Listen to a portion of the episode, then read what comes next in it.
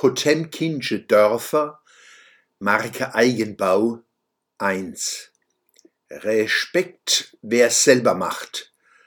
Sicher ist Ihnen dieser Werbespruch schon einmal ins ungeschützte Ohr gedrungen.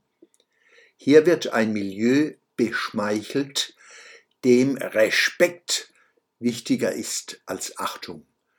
Respekt kann man einfordern und sei es mit Brüllen, Drohen und auf die eigene Brust trommeln.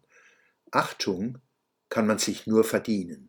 Zwischen diesen Persönlichkeitsqualitäten und Wertschätzungsimpulsen liegen Welten.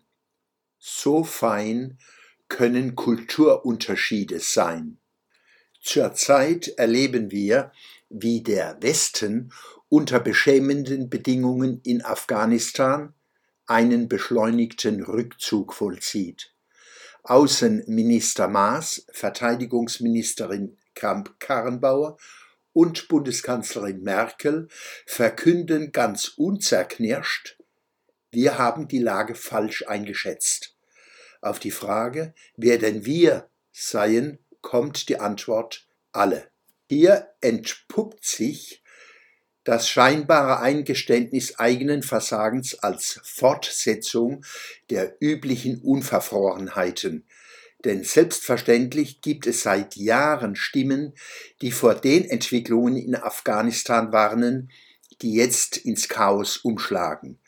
Die können für Deutschland Folgen haben, die über die Wir schaffen das Dynamik seit 2015 weit hinausgehen.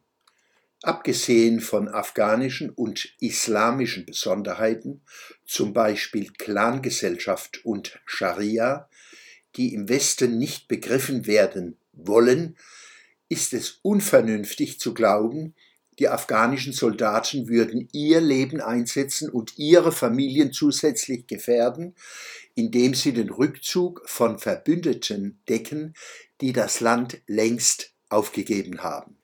Mit energischem Widerstand gegen die Taliban hätte die afghanische Armee deren Machtergreifung allenfalls um ein paar Wochen verzögern können, wären aber dann ihrer hemmungslosen Rache ausgeliefert.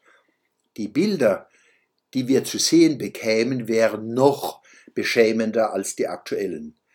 Das Feld vor den Taliban zu räumen entspringt bei den afghanischen Soldaten ob Gefreiter oder General nachvollziehbarem Überlebenskalkül. Eine Fülle weiterer Beweggründe sind damit natürlich nicht ausgeschlossen. Für einen geordneten Rückzug der USA und ihrer Alliierten ist es nicht Wochen oder Monate zu spät, es sind viele Jahre. Nicht zufällig erinnern uns die Bilder aus Kabul an jene aus Saigon Ende April 1975. Die hohe Politik in Deutschland sollte nicht andere dafür verantwortlich machen, dass sie den Täuschungen Potemkinscher Dörfer zum Opfer gefallen ist, die sie selbst mit errichtet hat. Die Investitionen des Westens erweisen sich nun teilweise als Entwicklungshilfe für die Taliban. Dies geschieht nicht zum ersten Mal. Im Zusammenhang mit diesem Blog empfehle ich Ihnen meinen Essay Achtung, Rücksichtnahme, Vertrauen, Kooperation in Hans-Peter Schwöbel vom Fleisch der ewigen Vergänglichkeit. Essays und Plädoyers 1, zweite Auflage. Verlag der Ostwestfalen-Akademie 2021. Seite 121 folgende. Und Oliver Maxan und Fatina Keilani.